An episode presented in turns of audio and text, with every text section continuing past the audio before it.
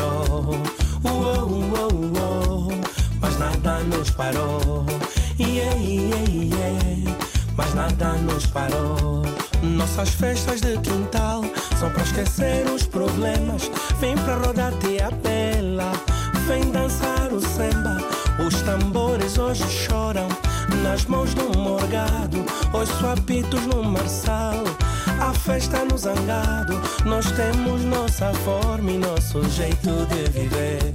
Nossas festas de quintal são para esquecer os problemas. Vem pra rodar tia bela, vem dançar o samba. Os tambores hoje choram nas mãos do morgado. Ouço apitos no marçal. A festa no zangado, nós temos nossa forma e nosso jeito de viver. Yeah, yeah, yeah. Mas nada nos parou. Uou, uou, uou. Mas nada nos parou. Yeah, yeah, yeah. Mas nada nos parou.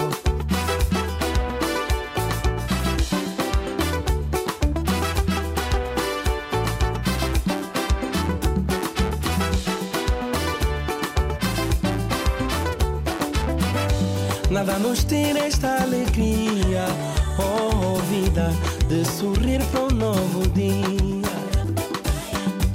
Este é o canto que diz: Eu sou filho do Semba Matriz.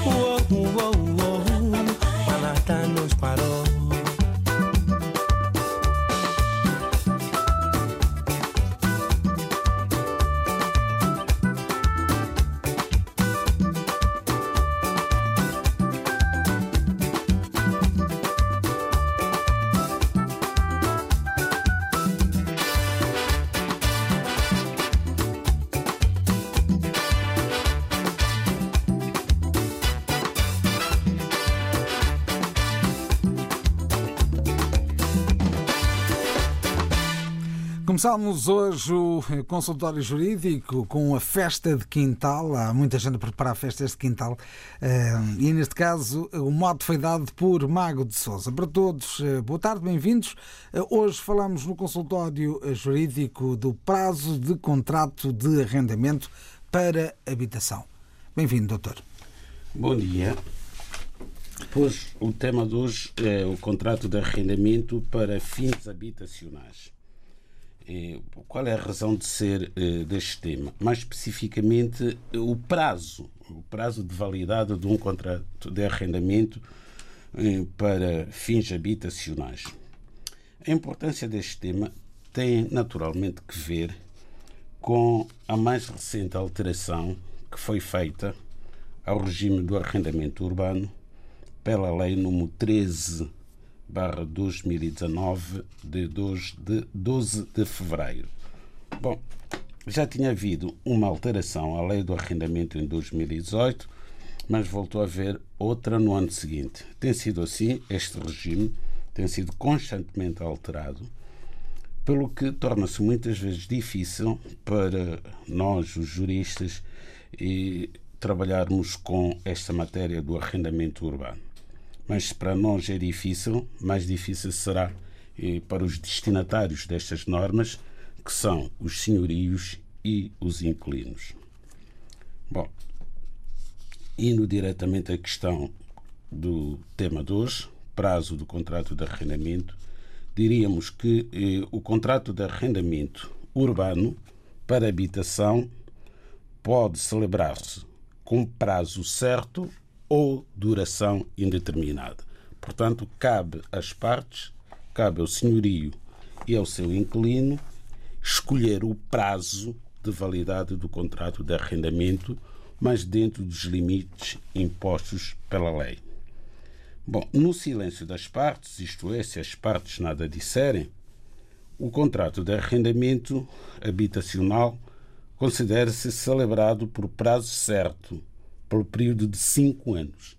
Portanto, no silêncio das partes, se as partes nada disserem, a lei impõe um prazo é um prazo supletivo legal, que só é chamado se as partes não tiverem clausulado sobre a, valida, sobre a duração do contrato. E nesse caso, a lei vem dizer que o contrato tem a duração mínima de cinco anos.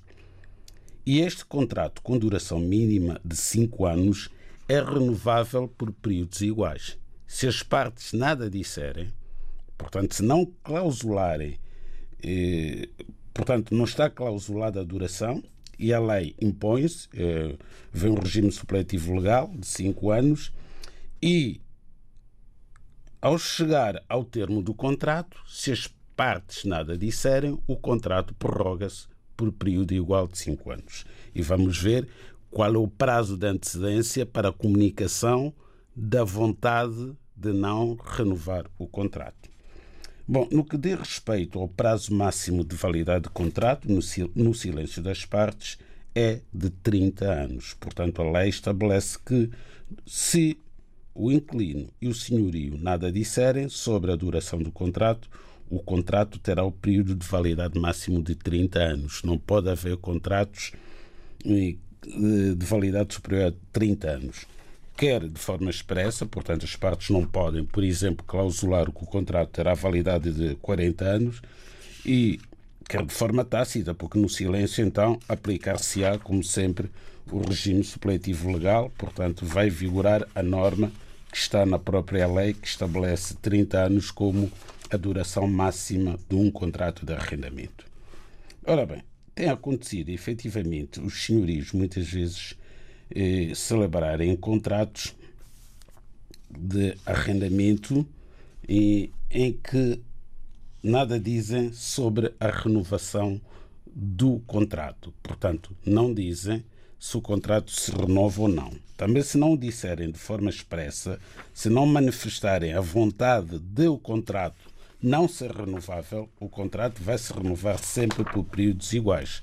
Portanto, vai se renovar e se o período clausulado no contrato for inferior a três anos, renovar-se-á por três anos, o mínimo do período de renovação. Agora, importa também ter em conta que nos contratos de arrendamento poderá haver oposição à renovação do contrato, com prazo certo para habitação.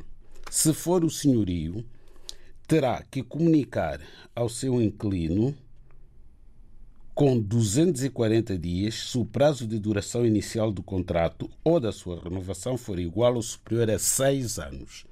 Portanto, um contrato que tenha sido feito por seis anos Para impedir a sua renovação automática, não basta estar clausulado que o contrato é válido por seis anos.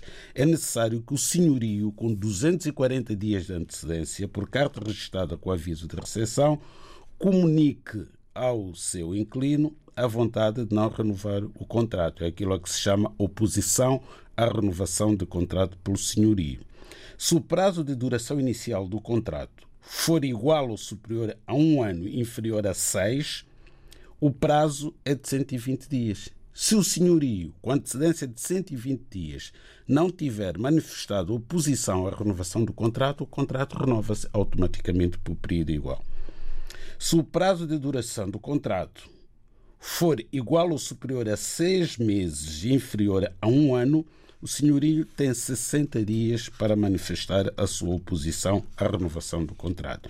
Isto significa o quê? Que há muitos contratos que já se renovaram automaticamente porque os senhorios não manifestaram oposição dentro dos prazos legais, mas os inquilinos não sabem que os seus contratos estão válidos e são muitas vezes despejados sem terem eh, argumento, digamos assim, para impedir esse despejo. Apenas e só porque não conhecem a lei.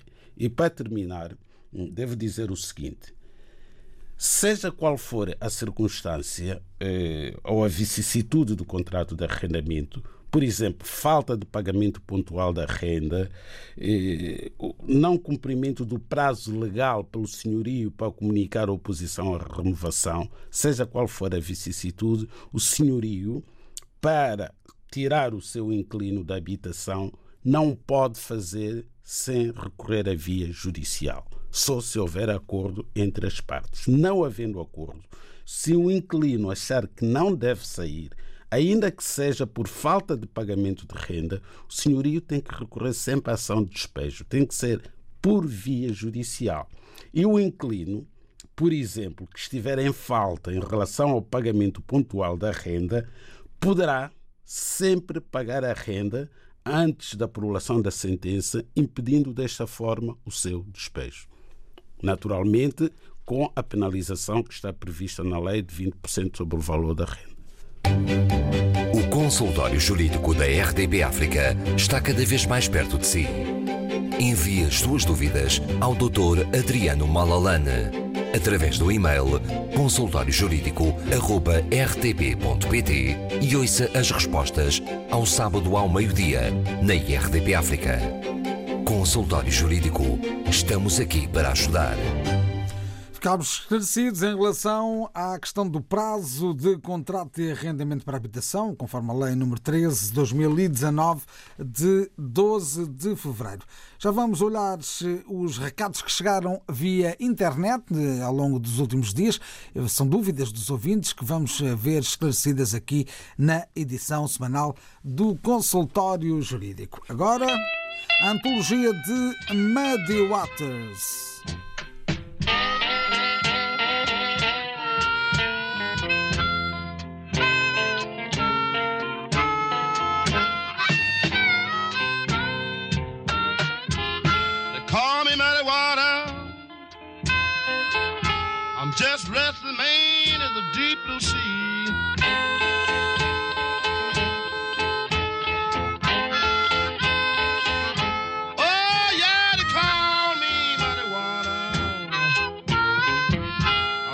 I'm just resting main the deep blue sea. You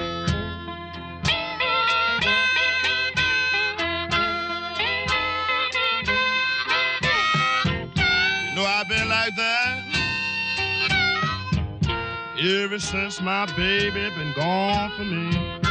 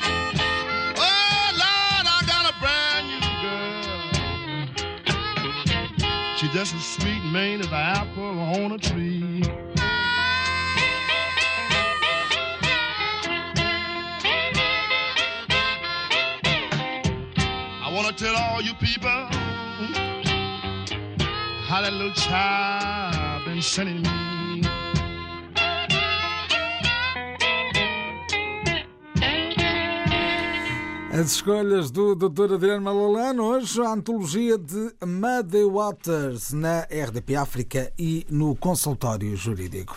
Olhamos então as histórias que nos chegam eh, através da internet. Eh, Temos um correio eletrónico disponível para as dúvidas dos ouvintes e a morada é a seguinte: consultório jurídico rtp.pt. Consultório jurídico rtp.pt. Vamos à primeira história. Boa tarde, gostaria de saber se posso fazer um agrupamento familiar no CEF, no Serviço de Estrangeiros e Fronteiras, da minha filha de 25 anos e dos meus dois netos menores que estão em Angola. Eu gostaria que viessem a Portugal para viverem comigo e a minha esposa, e estamos a viver em Portugal desde 2018 com eh, residência, eh, com residência temporária, com eh, válida até 2023. É assim que está escrito. São palavras do ouvinte Jorge Teixeira. Que lhe parece este caso?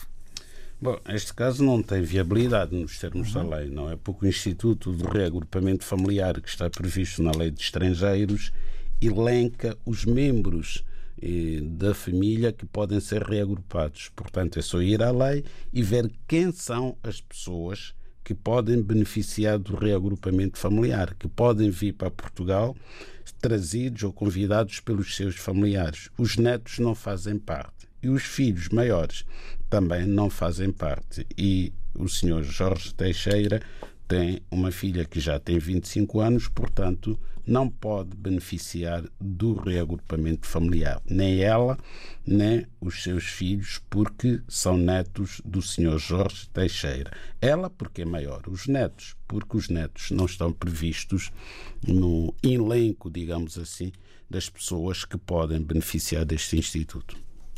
Ora, muito bem, está respondida a questão deixada pelo ouvinte Jorge Teixeira. Agora as palavras de Iauca, ehm, que não deixa o nome, é apenas o endereço eletrónico. Uma dúvida muito direta, gostaria de saber como mudar de adoção restrita para adoção plena. Falámos deste assunto há umas semanas. Doutores, isso é possível? Não, não é possível porque quando a adoção foi feita, neste caso, existiam estes dois tipos de adoção. A adoção restrita, em que o adotado mantém os vínculos com os seus pais biológicos, e a adoção plena, em que o adotado perde os vínculos com os seus pais biológicos, inclusivamente é-lhe atribuído um nome diferente do nome que tinha, corta-se todo o contacto, os, não, não pode manter eh, ligação com os pais biológicos porque os pais adotivos nem sequer sabem quem são esses pais biológicos. E houve uma alteração legislativa que veio, portanto, eh, acabar com a adoção restrita, a adoção é sempre plena, e neste caso, como a adoção já tinha sido feita antes da entrada em vigor da lei, a lei não pode ser, não pode ter efeitos retroativos, não pode ser aplicada retroativamente, só vigora para futuro, para novas situações, para novas adoções. Nesse caso, quem tem eh, uma adoção restrita não pode alterá-la para plena. Não, manter-se-á sempre como adoção restrita. Ora, muito bem, eh, estamos com mais notícias para os ouvintes hoje. É a lei, é a lei. É a lei, é a lei. É a interpretação da lei. Vamos continuar e com mais dúvidas de ouvintes. É o caso de Jacinto Pereira, eh, que nos escreve o seguinte. Eu vim para Portugal pela primeira vez em outubro de 1999 e fiquei em Portugal até junho de 2008. Saí do país nesse mesmo ano para São Tomé. Fiquei em São Tomé até eh, desde meados de 2008 até 2015, que foi o meu regresso eh, para Portugal, a data do meu regresso para Portugal. Durante o tempo eh, que vivi em São Tomé, o meu cartão de residência caducou. No meu regresso, tive de fazer um novo pedido de cartão de residência, uma vez que o outro cartão perdeu sua validade. Obtive o cartão de residência de 5 anos de familiar de cidadão da União Europeia, nacional de Estado terceiro, uma vez que quando regressei já tinha uma idade que não permitia obter nacionalidade através do meu pai. Gostaria de saber se posso pedir ao CEF que faça a contagem de tempo para saber se posso pedir a nacionalidade com base nisso. Sim, sem dúvida que pode pedir, né? Eh, podemos sempre pedir.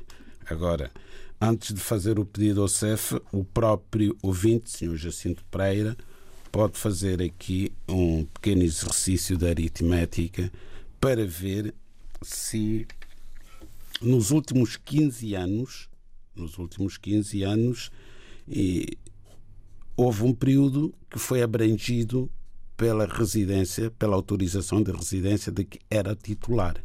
Portanto, essa autorização de residência de, de, de, que estava válida e depois foi para, São Tomé em outubro de 2008 e ele tem que ver quando é que caducou essa autorização de residência. Pode não ter caducado em 2008 e ter caducado por hipótese em 2010. Então, se tiver caducado em 2010 e como estamos em 2020, ele vai buscar alguns anos, para aí dois ou três anos, da residência anterior. E tem que somar com os anos que tem, agora, chegou em 2015, não é? E ver quando é que obteve a residência comunitária, se nesse, fazendo esse somatório eh, contemplar cinco anos de residência, pode imediatamente pedir a nacionalidade portuguesa. Pode fazer esse pedido de contagem. Nem tem que fazer o pedido de contagem, tem que ele próprio fazer esta contagem, explicar isso no requerimento que vai fazer a Conservatória dos Registros Centrais e oficiosamente a Conservatória vai confirmar esta informação junto do CEF. E assim pode de facto dar entrada Como é que eu posso fazer para me ao seu pedido de legalizar? nacionalidade contrato de trabalho pode ser feito por um dia, pode ser feito por um mês. Existe liberdade na fixação do prazo de duração do contrato de trabalho. Consultório Jurídico. E assim respondemos ao ouvinte Jacinto Pereira. Agora as palavras de Rose Fernandes. Bom dia, senhor doutor. Fui notificada pela Segurança Social para restituir prestações indevidamente pagas ao abrigo do Decreto-Lei número 133/88 de eh, de 20 de abril no valor de 2.022 euros referentes a abonos de família de duas menores. O erro foi da Segurança Social, o din- o dinheiro já foi todo gasto, eu não tenho que assumir erros de outros, diz o ouvinte. E qual o caminho legal para anular a dívida e responsabilizar a Segurança Social pelo seu erro? Quando as pessoas recebem dinheiro da Segura- Segurança Social, significa que não têm muitos recursos. Os abonos foram pagos mensalmente, agora tenho que restituir tudo de uma vez. Pois bem, esta situação ocorre com alguma frequência, não é? Há erros do próprio sistema da segurança social que atribui subvenções em circunstâncias em que não há direito a essa mesma sub, sub, subvenção. Quando assim ocorre, a Segurança Social tem o direito de reclamar a restituição do subsídio que foi mal atribuído. Tem esse direito. E o beneficiário da Segurança Social também tem o direito de explicar que o dinheiro já foi gasto e requerer o pagamento dessa importância que foi recebida eh, em prestações. E a Segurança Social normalmente aceita. Mas antes eh, de propor um acordo com a Segurança Social para a restituição da verba, é importante uh, o beneficiário saber se esta verba se encontra prescrita ou não. Tal como falámos semana passada sobre o regime da, da, das prescrições, não é? Uh, as dívidas à Segurança Social prescrevem no prazo de cinco anos. Portanto, a data em que o ouvinte Rose Fernandes foi notificada da existência desta dívida, ela tem que, portanto, perceber quando é que fazer também um exercício aqui para saber quando é que recebeu a última contribuição. Se a última contribuição tiver sido recebida há mais de cinco anos, em relação à data da notificação, todas as contribuições que recebeu estão prescritas. Mas pode-se dar o caso de a última ou as últimas, como eram mensais, contribuições que recebeu, não são contribuições, é o contrário, aqui são subsídios. Contribuições é quando o beneficiário paga, não é? A segurança social. Aqui são subvenções.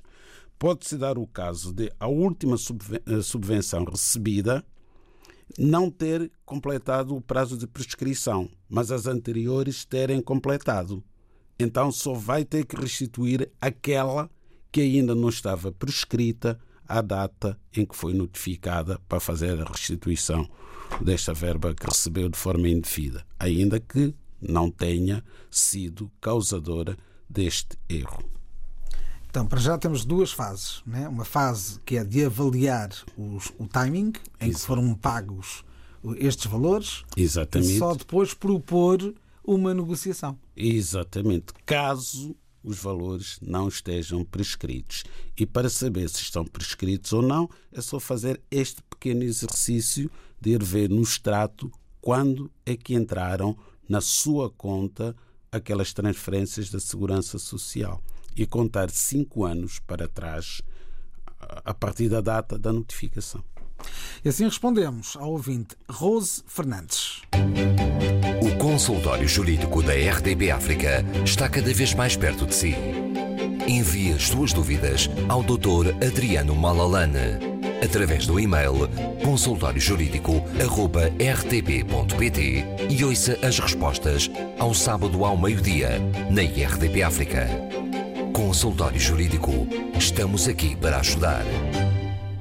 Temos agora espaço para os ouvintes nos ligarem através das linhas habituais e colocarem também as suas questões. Os números são os habituais: 21 382 0022, 21 382 0022, também o 21 382 0023, 21 382 0023 ou 213820068 da Rede de Lisboa. Vamos chamar o primeiro ouvinte, já está aqui em linha. Muito bom dia. Bom dia, fala Teresa Oliveira. Conte-nos tudo, Teresa, não nos esconda nada.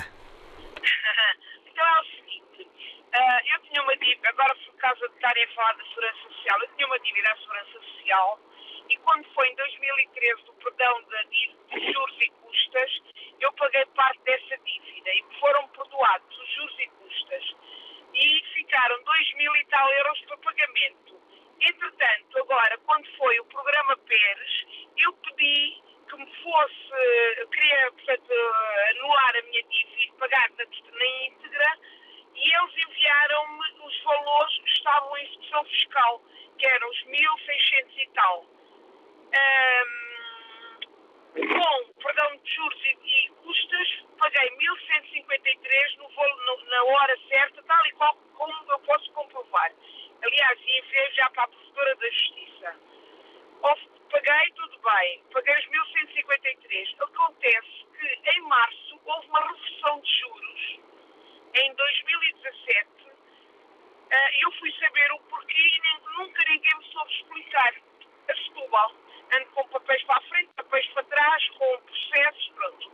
Acontece que em 2019, mas eu sempre a saber, tentar saber e meter papéis e tal.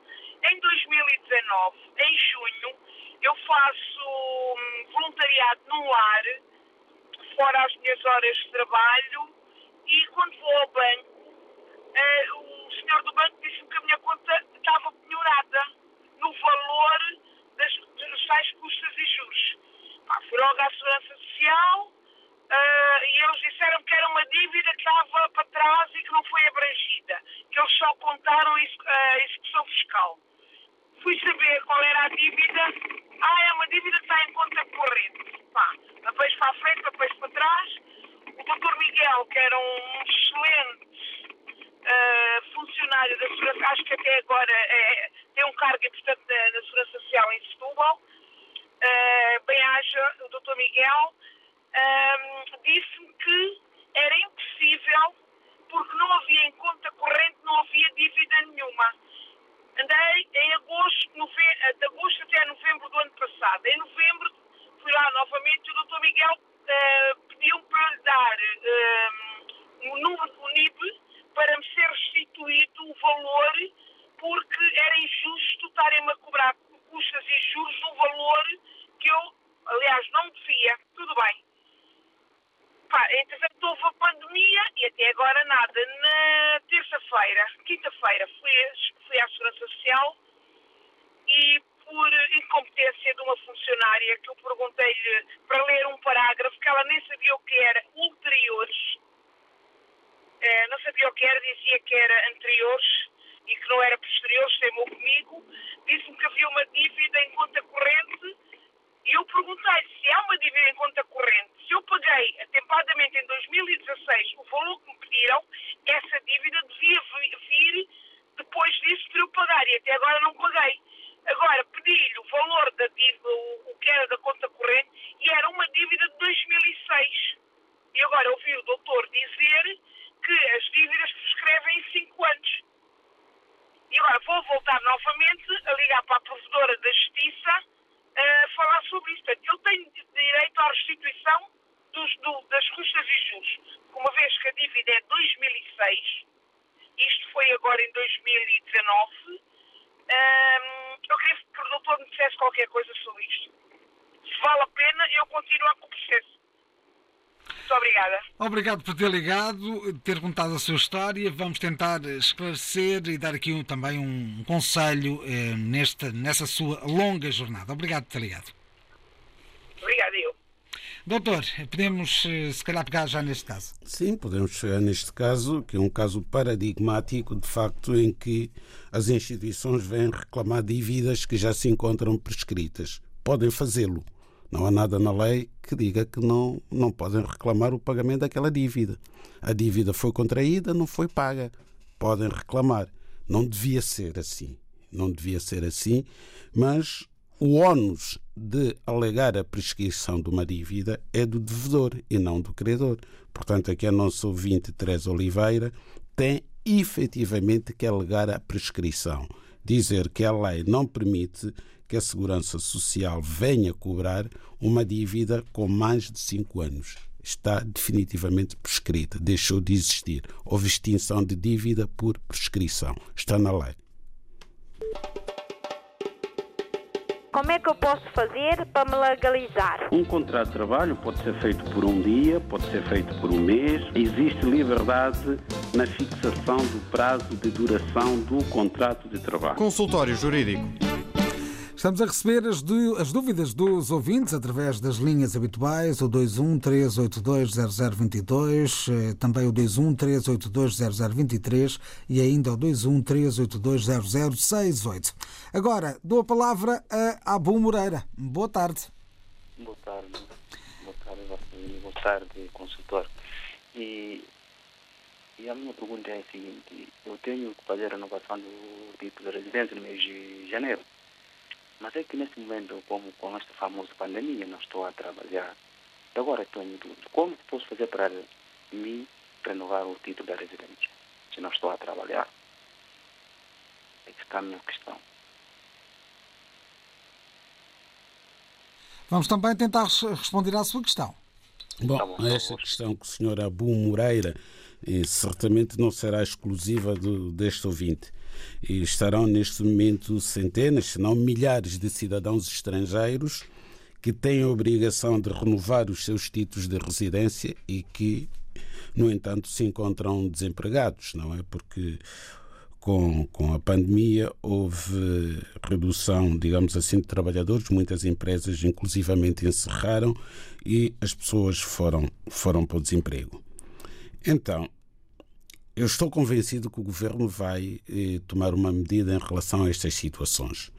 Mas enquanto isso não ocorre, cabe eh, aos cidadãos estrangeiros que têm esta obrigação de renovar os seus títulos fazer o quê? Fazer um requerimento ao CEF, e agendar a renovação normalmente. Têm que agendar a renovação. E no dia da renovação, levar a prova em como estão desempregados, que passa por se inscreverem nos centros de emprego e explicarem que não têm eh, rendimentos, que vivem muitas vezes com a ajuda dos amigos e não podem perder o, o seu título de residência pelo facto de estarem a ser vítimas de desemprego involuntário. Quando a pessoa está desempregada porque não consegue emprego, o emprego é involuntário, portanto, não pode, para além dessa situação que já é difícil, não é? De estar desempregado, também perder o título de residência, porque aí vai ser ainda mais difícil voltar ao mercado do trabalho. O consultório jurídico da RDB África está cada vez mais perto de si. Envie as suas dúvidas ao Dr. Adriano Malalane através do e-mail consultóriojurídico.rtp.pt e ouça as respostas ao sábado ao meio-dia na RDP África. Consultório Jurídico. Estamos aqui para ajudar. Estamos a conversar com os ouvintes, trazemos à antena as dúvidas de natureza jurídica. Boa tarde. Alô, boa tarde. Está a ouvir-nos? Não está em linha este ouvinte, vamos tentar o próximo. Boa tarde. Portanto, eu sou Jorge Teixeira. João Teixeira. Jorge, Jorge, Jorge, Teixeira. Jorge Teixeira, diga. Sim, sim. É, Eu queria saber, o doutor Maraleno, se pudesse me dar uma, tirar uma dúvida. A, a- a minha filha nasceu cá em Portugal em 2000, em Cascais. Ausentou-se, foi para Angola e só regressou aos 18 anos para estudar cá, tratou a residência temporária. E queria saber, faça a nova lei de nacionalidade, quando é que ela pode adquirir a nacionalidade portuguesa? Mas os pais são angolanos. Também residem cá e têm a, autorização de residência temporária. Jorge Ferre- Teixeira, não é? Cidadão angolano que tem uma filha, também angolana, mas nascida em Portugal. Ela nasceu em 2000. Estamos em 2020, portanto a filha tem 20 anos de idade. Ora bem, tendo nascido em Portugal, hum, a filha do Sr. Jorge Teixeira hum, tinha direito à nacionalidade portuguesa enquanto menor hum, pelo facto, caso tenha estudado em Portugal, ao concluir o ensino básico em Portugal e tendo nascido em Portugal, tinha logo direito à nacionalidade portuguesa. Deviam os pais terem pedido a nacionalidade portuguesa para a filha quando concluiu o ensino básico. E era um processo muito fácil. Bastava levar a prova, que é o certificado de habilitações da escola para a conservatória, onde foi registada, seria automaticamente averbada a nacionalidade portuguesa. Mas acontece que isso não foi feito. Não foi feito. Não foi feito. Mas quando os pais, eu não sei se os pais, eh, entretanto, adquiriram. Não, não são, não são portugueses. Portanto, os pais têm autorização de residência. Bom, não foi feito, ela foi para Angola, agora regressou, felizmente tem autorização de residência. Portanto, tem que fazer aquele percurso normal de cinco anos com autorização de residência para depois poder naturalizar-se como qualquer cidadão estrangeiro. Ou seja, neste momento, o facto de ter nascido em Portugal não releva para efeito da nacionalidade portuguesa. Esclarecida mais uma questão dos ouvintes da RDP África. Como é que eu posso fazer para me legalizar? Um contrato de trabalho pode ser feito por um dia, pode ser feito por um mês. Existe liberdade na fixação do prazo de duração do contrato de trabalho. Consultório Jurídico. Edição deste sábado do Consultório Jurídico. Estamos a conversar com os ouvintes. Boa tarde. Alô, está aí desse lado ou não?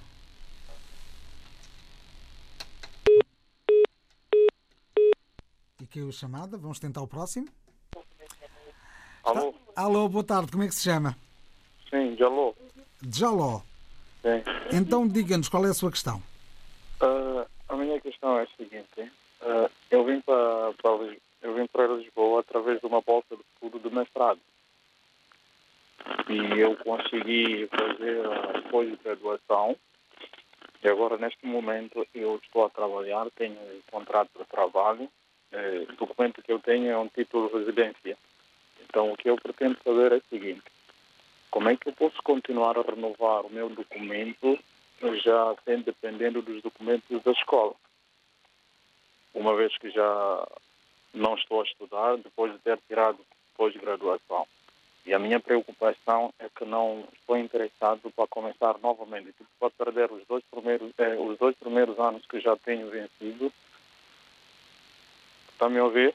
Estamos a ouvir perfeitamente. Estávamos a tentar reunir todos os elementos que nos está a dar. Ah, há quantos anos é que está em Portugal, nessas condições? Já, já vou fazer dois anos. Resta mais alguns meses para completar dois anos. Muito bem, está- estamos esclarecidos. Vamos dar também aqui eh, a nossa opinião e a opinião do Dr. Adriano Malalano. Obrigado por ter ligado. Sim, sim, agora. Ok, tá. Muito obrigado. Doutor, vamos a isso. Bom, temos aqui de facto uma situação que é cada vez mais frequente em Portugal. É a situação dos estudantes que, que, que vêm para Portugal e obtêm autorização de residência por motivo de estudo. Nessa autorização de residência está escrito de forma expressa que esta autorização de residência não permite o exercício da atividade profissional. E a renovação de uma autorização de residência por motivo de estudo está sujeita a certos condicionalismos. Uma das condições é que o estudante esteja matriculado e a, frequentar o estabelecimento de ensino onde se encontra matriculado. Outro requisito é que tenha aproveitamento escolar. E um terceiro requisito é que não tenha dívidas à instituição. Portanto, tem que reunir estes três requisitos: estar matriculado e estar a frequentar, ter aproveitamento escolar em relação ao ano anterior. Portanto, tem que apresentar um certificado com o aproveitamento escolar. O que é que se considera o aproveitamento escolar? A aprovação nas cadeiras em que Em está to- em- matriculado. em todas, não é? Eh, Não é em todas. Bom, pelo menos metade, que dê passagem para o ano seguinte. Exato. Permite a transição. A- per- Permite a transição, exato. Tem que ter feito o mínimo de cadeiras que permita a transição para o ano seguinte. É, é a interpretação que, que o CEF faz, não está escrito em lado nenhum. Aliás, do nosso ponto de vista, é inconstitucional, não é? O, estar ali a, a exigir aproveitamento escolar. São pessoas adultas. eh, O encarregado de educação é que é responsável por essa parte, desde que a pessoa esteja a estudar. Ótimo. Mas bom, eh, se esta exigência já nos parece algo anómalo, a terceira então é que não faz o mais pequeno sentido. O CEF não é o cobrador de dívidas. Portanto, se o estudante tem uma dívida a uma instituição, seja pública, seja privada, não cabe ao CEF a cobrança dessa dívida. qualquer dia vai acontecer o que eu já vi, já aconteceu, um cidadão estrangeiro não poder renovar a sua autorização de residência foi em Aveiro, na delegação regional de Aveiro, porque tinha dívidas à PT. Na altura ainda era a PT, a Portugal Telecom. Uma dívida de telefone. Que nada tinha a ver. Nada tinha a ver. Depois fosse descobrir que uh, o funcionário, enfim, tinha alguma ligação com uma funcionária da PT e que chantagearam um cidadão estrangeiro, portanto, o funcionário público do CEF, eh, porque tinha uma relação familiar com uma funcionária de uma empresa privada que sabia que aquele cidadão tinha uma dívida e o processo depois veio para Lisboa e renovou-se, só que infelizmente estas situações ocorrem. E aqui é a própria lei que o exige. Portanto, o CEF, diria eu, que está a aplicar a lei, mas esta lei não pode continuar assim, no que diz respeito às dívidas. Porque, repare, o oh Nuno, imagine, o Nuno é cidadão português, tem o seu cartão de cidadão válido. Um dia vai caducar e ir à Conservatória do Registro Civil renovar o seu cartão de cidadão. É obrigatório. É, ou a sua licença de condução. Quando caduca, vai ao IMT renovar a sua licença de condução. Alguma vez faria sentido que o IMT ou o Instituto de Registros de Notariado obrigasse o Nuno a provar que não tem dívidas a A, B ou C que não tenha dívidas à própria instituição, por exemplo, no EMT, quando uma pessoa tem multas por pagar, não é, transgressões relacionadas com a circulação na estrada, faz sentido de facto que regularize aquela situação naquele organismo. Portanto, se uma pessoa tivesse, porventura, uma dívida ao CEF por causa do título de residência, não é? Eh, não tivesse pago a emissão, por hipótese, ou tivesse excedido o prazo para a renovação, faz sentido o CEF cobrar aquela coima. É legal. É uma coima, a pessoa tem que pagar previamente a coima para resolver o seu problema. Agora, ir pagar uma dívida a uma instituição do ensino superior, até a dívida pode estar prescrita, por vezes. As dívidas aos estabelecimentos de ensino, como vimos, prescrevem num prazo muito curto mas a dívida há de aparecer ali. Então eu vou alegar a prescrição de uma dívida ao CEF, o CEF não vai aceitar. O CEF quer ver o recibo em como a dívida está paga. Mas, mas o que eu ouvindo pergunta, em rigor, é até quando é que precisa de usar este tipo de documentação? Qual? O título de residência. Sim. Quando termina a formação, logo não está matriculado, Sim. não pode, caduca e não pode ser renovada a autorização de residência por motivo de estudo, uhum. quando o titular termina os estudos, já não pode renovar. Desde logo porque não pode apresentar certidão de matrícula. Então, e, e aí qual é a solução dele? Uma lacuna na lei. Porque a lei devia permitir que automaticamente pudesse passar de título de residência por motivo de estudo para um título de residência comum, ordinário sem qualquer tipo de limitação. Mas não está a acontecer neste momento. Portanto, temos muitos casos de estudantes que, por variadíssimos motivos, até por causa da pandemia, deixaram de estudar, estão a trabalhar, estão a fazer descontos para a segurança social, mas não conseguem renovar a sua autorização de residência. O CEF remete-os para uma manifestação de interesse. Portanto, ir começar da estaca zero como se nunca tivesse estado legal no país. Não faz sentido. Quando estiveram, às vezes, 4, 5 anos. Sim, sim, sim, com título de residência. título de residência. Exato. Inclusivamente, alguns até adquiriram o direito de pedir a nacionalidade portuguesa, porque estão há 5 anos. E aquele título de residência, por motivo de estudo, não impede a possibilidade da pessoa se naturalizar cidadão português. Mas não permite quando termina a sua formação, que possa passar a ser residente legal sem estar a estudar, estando a exercer uma atividade profissional. Não faz o mais pequeno sentido. Ou seja, é mais exigente a renovação de um título de residência por motivo de estudo do que a aquisição da cidadania, que é o direito maior em termos de direito de estrangeiros. Não faz sentido. E assim estivemos no consultório jurídico. Como é que eu posso fazer para me legalizar? Um contrato de trabalho pode ser feito por um dia, pode ser feito por um mês. Existe liberdade na fixação do prazo de duração do contrato de trabalho. Consultório Jurídico.